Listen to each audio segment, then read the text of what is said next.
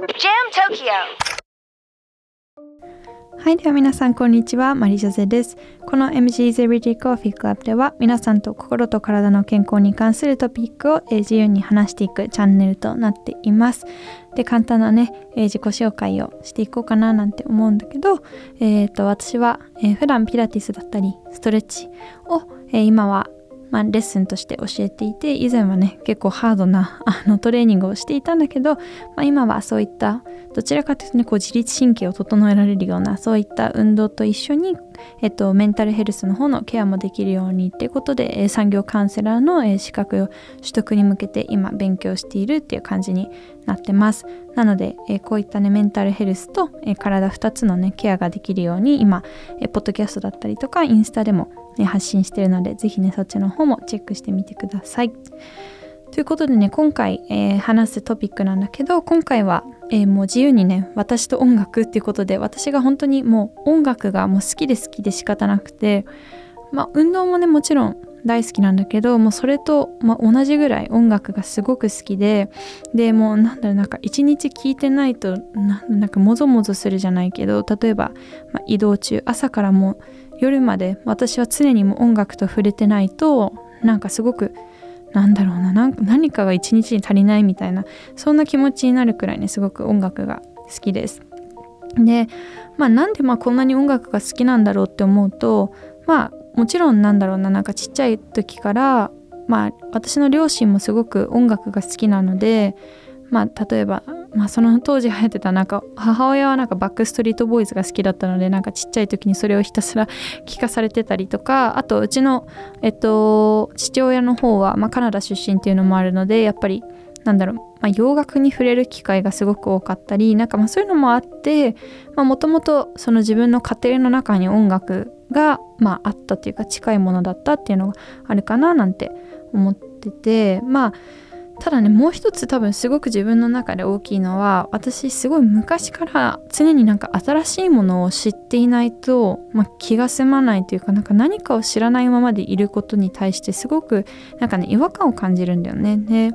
まあだからこそ例えばじゃあなんだろう本を読んでたりとかニュースだったりとか誰かと話してて知らない言葉があるとなんかその言葉の意味をもうすぐに、まあ、今特にねネットが自分の近くにあるのでもう携帯でもう調べてその なんかモヤモヤをすっきりさせないとすごくなんかあの気持ち悪かったりとかあと例えばニュースをねちらっと聞いて、まあ、そのニュースで自分の知らないなんかその文化の背景があったりとか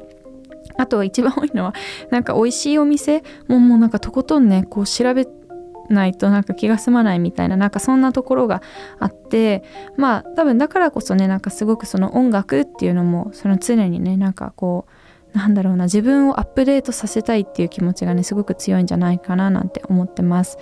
例えばなんか中学の時とかはうんなんだろうその、まあ、いろんな音楽が好きな子がいたので、まあ、例えばヒップホップだったりとかあとはその当時すごい流行ってたなんかビジュアル系だったりとかアイドルだったりとか本当にオールジャンルなんかなんだろうななんかそのもちろん自分が普段聴く音楽じゃないんだけどなんか全てをトータルとしてなんか知って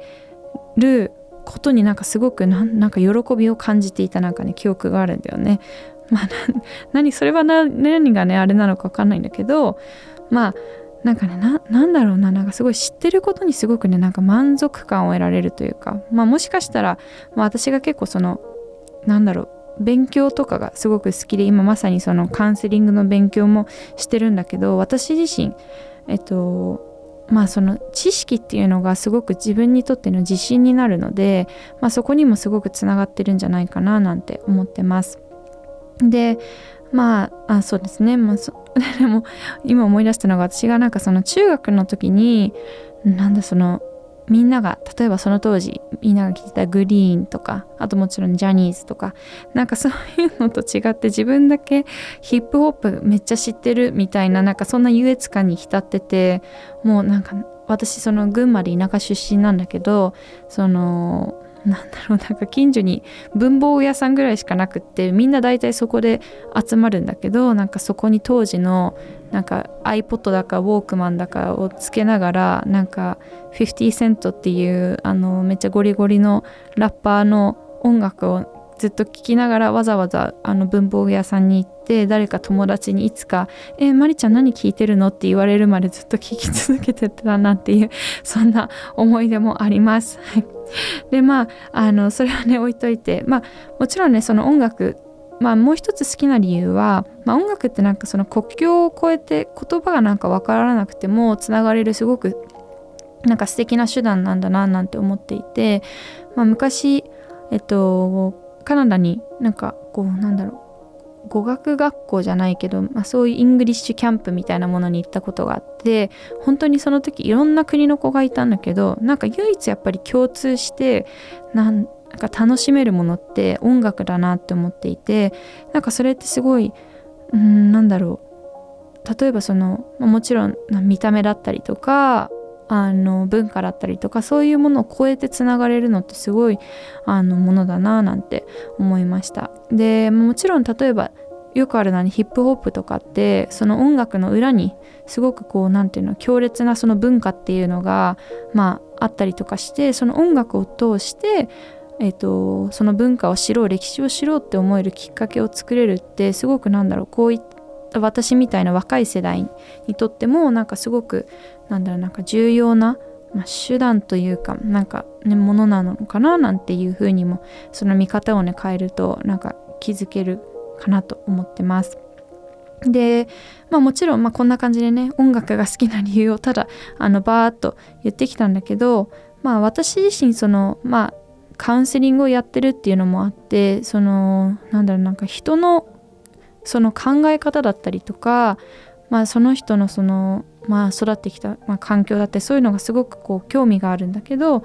なんかその音楽っていうのってただ素敵なものっていうだけじゃなくてすごくその深層心理私たちのなんか本当の心の内側にすごく関わってるものだななんて思ってます。で例えばねすごくなんかこう悲しいことがあって悲しい時になんかとんでもなく明るい曲を聴きたいかって言われるとなんかそういうのはね聞く気にならないと思うし逆になんかすごく晴れた夏の日に失恋ソングを朝から聴きたいかって言われたら多分なんかこう心がのどこかがねそれを拒否するような感覚があると思うんだよね。っていう感じでなんかその音楽ってただこうなんだろう音楽だけど実はすごく素直に自分のなんかその気持ちだったり感情を表せる手段の一つだななんて思ってます。まあだからこそね私はその音楽を、まあ、ただ聴くっていうだけじゃなくってその日の自分の感情を理解したりとかまあなんかその自分の中でのモヤモヤだったりとかそういったものをうまく発散したり表現するなんか一つのそのセルフケアの方法に音楽が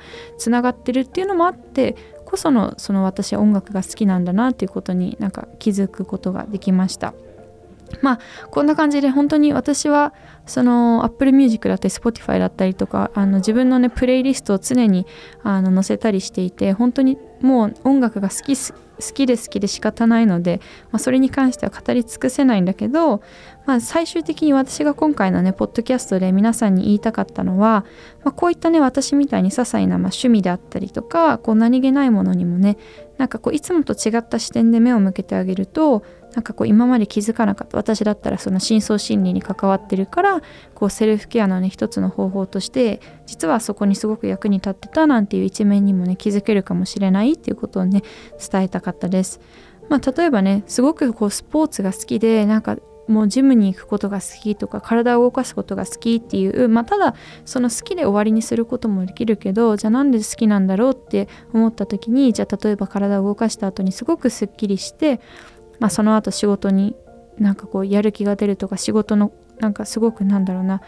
効率まあ、生産性が上がるとかなんかそういうのに目を向けるとあ私は運動することによってすごくこうポジティブな結果を得ることができるから私はこれを続けていけるんだなんていうそういった別の見方もできると思うし逆にじゃあすごくねこう書道の教室に通うことが好きでもう毎週もう続けずにあの 欠かさずにえ続けてるっていう人がいたらじゃあなんで書道が好きなんだろうって思うと書道ってねこう書いてる時って別のことを考えると多分字が綺麗に書けないと思うのでなんかそうやっても全自分の意識をねそこに集中させることでその瞬間その時だけにこう目を向けてあげる、まあ、要はマインドフルネスみたいな感じですよね。っていうなんか別のこと仕事のことプライベートのこと忘れられるなんかすごく大事な時間に使ってあげられてるから多分私は続けられてるんだななんていうふうになんかこう一つのことでもなんかこう違った視点でね目を向けてあげるっていうのは結構ねなんか面白いしあのなんだ自分を知ってあげるっていうところにもつながってくるんじゃないかななんて思ってます。はい、ということで今回は、まあ、音楽をねあの通して話していったんだけど是非私は本当にもう何回も言ってるんですけど音楽が好きなのでプレイリストも作ってるしあとは私自身レッスンの時の音楽空間づくりにねすごく関わってきてお客さんのその集中力だったりとかその時のねそのいかにリラックスできるかどうかっていうのもすごく音楽は重要な役割を果たすと思うのでそこにこだわってるっていうのもあるのでぜひあの Spotify だったり Apple Music でチェックしてみてほしいです。はいということでねこの、えチャンネルは毎週ね水曜日に、えー、配信をしています。またね、えー、今度もあの別のねトピックでお話できればなと思ってますので引き続きインスタグラムも一緒にねチェックをお願いいたします。はい、ではありがとうございました。マリジョゼでした。We are Jam Tokyo.